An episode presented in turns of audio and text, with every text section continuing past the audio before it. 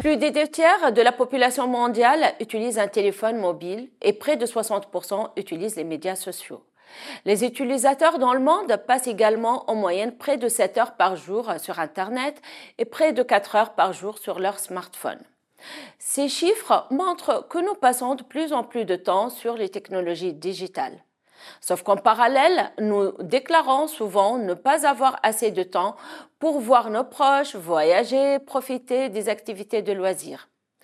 En France, par exemple, selon une étude de Crédoc 2019, près de la moitié de la population française estime manquer de temps pour les activités autres que le travail et les tâches domestiques. Les recherches en sociologie, notamment celle de Rosa, montrent que le digital bouleverse notre rapport avec le temps à travers notamment les phénomènes d'accélération du temps, de pression et de famine temporelle. Mais qu'en est-il plus particulièrement des jeunes? Comment perçoivent-ils ou vivent-ils le temps qu'ils passent sur le digital? Pour répondre à cette question, nous avons mené des entretiens semi-directifs auprès de 22 jeunes adultes français, 13 hommes et 9 femmes, âgés entre 18 et 29 ans, célibataires et sans enfants. Nos résultats mettent en évidence une expérience digitale du temps paradoxale. Plus précisément, nous avons identifié trois paradoxes.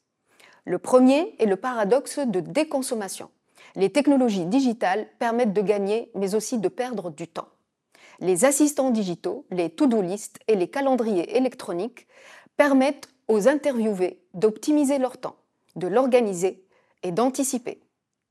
Mais les plateformes de streaming, les réseaux sociaux, consomment énormément de leur temps aux dépens de leurs études et de leur travail. Le deuxième paradoxe est celui de la dérégulation. Certains jeunes déclarent perdre la notion du temps lorsqu'ils sont sur les plateformes de divertissement, comme Netflix ou YouTube, mais aussi profiter des outils digitaux pour contrôler leur temps et s'auto-contrôler sur le digital. Ils se retrouvent, par exemple, à faire du binge-watching. Ils basculent dès lors dans un état de flow, immersion, pouvant aller jusqu'à les déconnecter de la réalité. D'un autre côté, les applications mobiles dédiées à la mesure et à la gestion du temps les aident à la fois à s'autocontrôler et à contrôler leur temps. Enfin, le troisième paradoxe identifié renvoie à l'ambivalence émotionnelle. Le digital peut être source d'émotions positives et négatives. Pour les jeunes interrogés, il vient accentuer l'inconfort psychologique lié au temps à travers, par exemple, le stress des notifications ou la culpabilité ressentie après une séance de binge-watching ou une immersion dans les réseaux sociaux. Ces mêmes réseaux sociaux peuvent pourtant être source de joie et de plaisir, permettant par exemple de renouer avec des connaissances et amis, de réduire les distances entre les proches, etc. Finalement, cette recherche montre comment le digital peut façonner l'expérience du temps spécifique des jeunes adultes. Les pouvoirs publics pourraient donc sensibiliser les jeunes sur les risques de dépendance digitale.